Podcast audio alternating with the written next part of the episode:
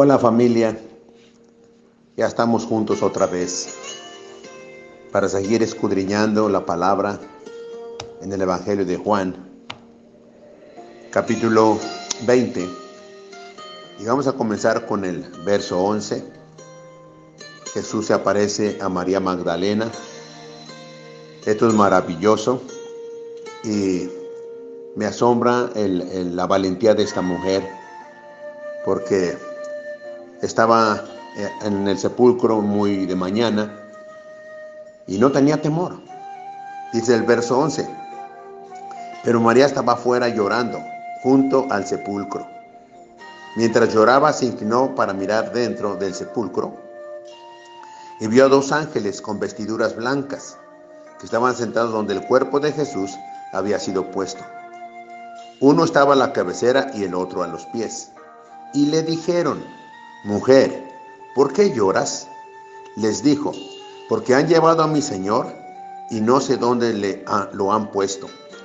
Tan pronto dijo esto, María se dio vuelta y vio a Jesús que estaba ahí, pero no se dio cuenta de que era Jesús. Mira, amado, vemos aquí a María fuera del sepulcro, solita, sin ningún temor.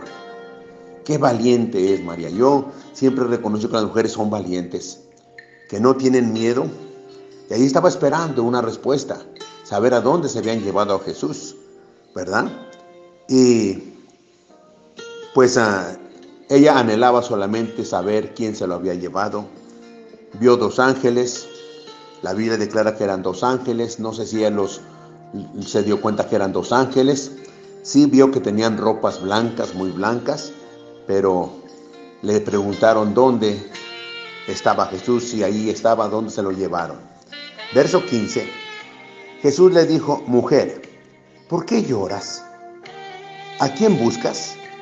Ella pensando que era el hortelano, o sea, el que cuidaba allí dentro del panteón, le dijo, Señor, si tú te lo has llevado, dime dónde lo has puesto y yo me lo llevaré. Jesús le dijo, María. Entonces ella se volvió y le dijo en hebreo, Raboni.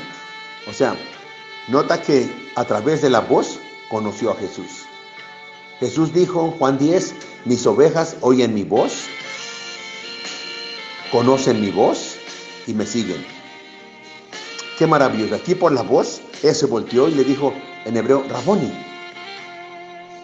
que traducido quiere decir maestro.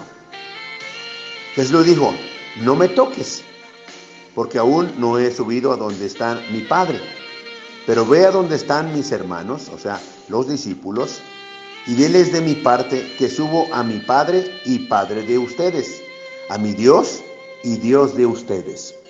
Esto es maravilloso. Esta es una revelación para muchos. Para mí lo fue. Aquí me da a entender Jesús ya resucitó y manda a decirles a sus discípulos por medio de María, voy a mi Padre y al Padre de ustedes. O sea, Dios es mi Padre.